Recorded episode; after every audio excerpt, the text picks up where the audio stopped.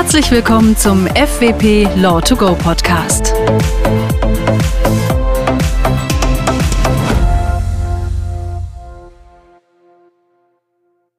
Zur heutigen Podcast-Folge begrüßen wir herzlich Philipp Zumbo und Peter Stiegler. Beide sind Rechtsanwälte bei FWP. Ihre Kernkompetenzen liegen im Bereich Corporate sowie M&A. Gemeinsam sprechen wir nun über die virtuelle Hauptversammlung. Herzlich willkommen, liebe Zuhörerinnen und Zuhörer. Schön, dass Sie wieder bei uns reinhören. Im letzten Jahr wurde notgedrungen ein Trend in Richtung digitaler Willensbildung in Gesellschaften spürbar. Im Rahmen der Covid-19-Krise hat es der Gesetzgeber im Frühjahr des letzten Jahres ermöglicht, sogenannte virtuelle Versammlungen durchzuführen. In diesem Sinne sind auch rein virtuelle Hauptversammlungen von Aktiengesellschaften zulässig. Aufgrund der anhaltenden Pandemie wurden die Maßnahmen vorerst bis zum 31.12.2021 verlängert. Virtuelle Versammlungen werden daher auch 2021 fester Bestandteil der Unternehmenspraxis bleiben. Doch was gibt es bei einer virtuellen Versammlung zu beachten und welche Probleme stellen sich dabei? Hallo Philipp, Servus Peter. Vielen Dank, dass ihr euch heute Zeit für uns nehmt. Starten wir rein in dieses spannende Thema. Was ist unter einer virtuellen Versammlung zu verstehen? In Zeiten der Pandemie besteht die Möglichkeit, Versammlungen von Gesellschaftern und Organmitgliedern von Kapitalgesellschaften virtuell durchzuführen und dadurch ein physisches Zusammentreffen vieler Personen an einem Ort zu verhindern. In diesen Versammlungen können auch Beschlüsse gefasst werden. Das war bislang nur sehr eingeschränkt möglich. Rechtliche Grundlage für virtuelle Versammlungen ist die gesellschaftsrechtliche Covid-19-Verordnung. Was ist nun eine virtuelle Versammlung? Im Wesentlichen eine Art Videokonferenz. Das ist vor allem bei Versammlungen mit überschaubaren Teilnehmerkreis, wie zum Beispiel bei Aufsichtsratssitzungen möglich. Verfügen Teilnehmer nicht über die technischen Voraussetzungen oder wollen sie nicht in dieser Form teilnehmen, dann genügt eine rein akustische Verbindung, also zum Beispiel per Telefon. Hierfür gibt es aber bestimmte Einschränkungen bezüglich der Teilnehmerberechtigungen. Die technischen und die organisatorischen Voraussetzungen für die Teilnahme sind bei der Einberufung einer virtuellen Versammlung anzugeben. Die Thematik hat besondere Bedeutung bei Hauptversammlungen von börsennotierten Aktiengesellschaften. Aufgrund der großen Anzahl von Teilnehmern, einschließlich jetzt Technik, Zählservice, Rechtsberater und so weiter, können diese derzeit physisch nicht abgehalten werden. Durch die virtuelle Abhaltung kann deren physisches Zusammentreffen vermieden werden und trotzdem die Handlungsfähigkeit des Unternehmens aufrechterhalten bleiben. Für die virtuelle Abhaltung der Versammlung ist es jetzt nicht erforderlich, das in der Satzung vorzusehen. Die Gesellschaft benötigt auch keine Zustimmung der Teilnehmenden oder eines Aufsichtsrates, sondern es entscheidet allein das einberufende Organ der Versammlung. Das ist zum Beispiel bei Aktiengesellschaften in der Regel der Vorstand. Welche Besonderheiten bringen virtuelle Hauptversammlungen von Aktiengesellschaften mit sich? Grundsätzlich haben sich der Ablauf und die Aufgaben einer Hauptversammlung durch die virtuelle Abhaltung nicht verändert. Herkömmliche Videokonferenzen gab es bereits vor der Covid-19-Krise, vereinzelt bei Gesellschafterversammlungen oder etwa bei Aufsichtsratssitzungen. Diese sind aber für die Durchführung von Hauptversammlungen nicht geeignet. An Hauptversammlungen von insbesondere börsennotierten Aktiengesellschaften nehmen nämlich oft weitaus mehr Teilnehmer teil als etwa bei einer Generalversammlung einer GmbH. Daher mussten technisch geeignete Lösungen gefunden werden, ohne die Aktionärsrechte zu beschneiden. Für die virtuelle Durchführung von Hauptversammlungen börsennotierter Gesellschaften genügt es, wenn eine Teilnahmemöglichkeit mittels einer akustischen und optischen Verbindung in Echtzeit besteht, also ein Livestream im Internet. Der einzelne Aktionär kann so dem Verlauf der Versammlung nur folgen, zumindest wenn er einen leistungsfähigen Internetzugang hat. Er wird dann in die Lage versetzt, bei der Versammlung Wortmeldungen abzugeben und Anträge zu stellen, und dazu kommen wir gleich noch, sowie sein Stimmrecht auszuüben. Zudem wurde die Frist, innerhalb derer die ordentliche Hauptversammlung abgehalten werden muss, von acht Monaten ab Beginn des Geschäftsjahres auf zwölf Monate verlängert. Hauptversammlungen können also auch 2021 etwas später als gewohnt stattfinden. Wie erfährt der Aktionär, ob die jeweilige Gesellschaft plant, ihre Hauptversammlung virtuell abzuhalten?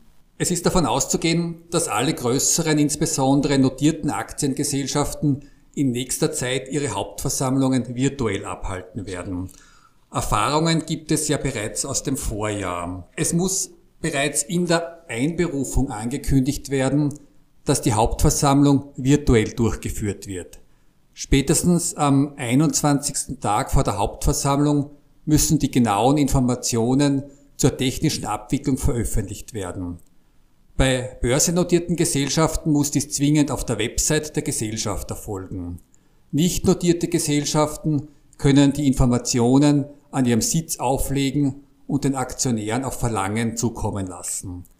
Bei kleineren Gesellschaften ist es wohl üblich, dass die der Gesellschaft bekannten Aktionäre zusätzlich direkt kontaktiert werden. Um an einer Versammlung teilzunehmen, muss wie schon bisher der Besitz der Aktien zum sogenannten Nachweisstichtag nachgewiesen werden. Das ist der zehnte Tag vor der Hauptversammlung und der Nachweis erfolgt bei börsennotierten Gesellschaften durch einen Depotauszug der depotführenden Bank, bei nicht börsennotierten Gesellschaften kommt es auf den Stand des vom Vorstand geführten Aktienbuches an. Es wurde bereits erwähnt, dass die Aktionärrechte erhalten bleiben. Heißt das, ich kann als Aktionär weiterhin von meinen Auskunfts- und Antragsrechten Gebrauch machen?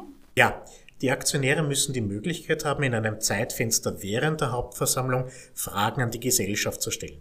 Das Auskunftsrecht muss von den Aktionären immer selbst ausgeübt werden können. Die Gesellschaft muss dafür zumindest einen elektronischen Kommunikationsweg eröffnen. Das geschieht regelmäßig über E-Mail. Die Fragen sind in der Regel vom Versammlungsleiter, das ist fast immer die oder der Aufsichtsratsvorsitzende, zu verlesen.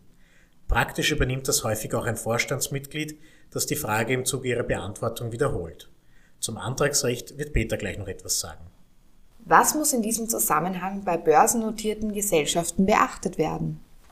Für börsennotierte Aktiengesellschaften, Gesellschaften, deren Aktien ein multilaterales Handelssystem gehandelt werden oder Gesellschaften mit mehr als 50 Aktionären können bestimmte Aktionärsrechte nur über besondere, unabhängige Stimmrechtsvertreter ausgeübt werden. So können beispielsweise ein Beschlussantrag, die Stimmabgabe und die Erhebung eines Widerspruchs gegen die Feststellung eines Abstimmungsergebnisses in der virtuellen Hauptversammlung nur durch einen Vertreter erfolgen. Dieser benötigt dafür eine Weisung des Aktionärs. Aktionäre müssen daher für die Ausübung dieser Rechte einen dieser Stimmrechtsvertreter bevollmächtigen. Die Aktionäre können ihre Fragen während der Hauptversammlung auch über den besonderen Stimmrechtsvertreter stellen. Wichtig ist also, dass die Bevollmächtigung eines Stimmrechtsvertreters Voraussetzung für die aktive Teilnahme an der Hauptversammlung ist. Jeder Aktionär kann aus vier Stimmrechtsvertretern wählen. Sie werden von der Gesellschaft benannt und auch entlohnt. Zwei der Stimmrechtsvertreter müssen Rechtsanwälte oder Notare sein. Ihre Unabhängigkeit wird also schon standesrechtlich sichergestellt. Die Gesellschaft kann anordnen, dass die Aktionäre für die Bevollmächtigung nur ein bestimmtes Formular verwenden dürfen. Dieses Formular muss dann aber auf der Website der Gesellschaft abrufbar sein und muss auch so gestaltet sein, dass die Vollmacht allenfalls wieder auch beschränkt werden kann. Aktionäre müssen während der virtuellen Versammlung die Möglichkeit haben, bis zu einem bestimmten Zeitpunkt mit den Stimmrechtsvertretern in Kontakt treten und ihnen Instruktionen erteilen zu können. Das erfolgt beispielsweise über E-Mail.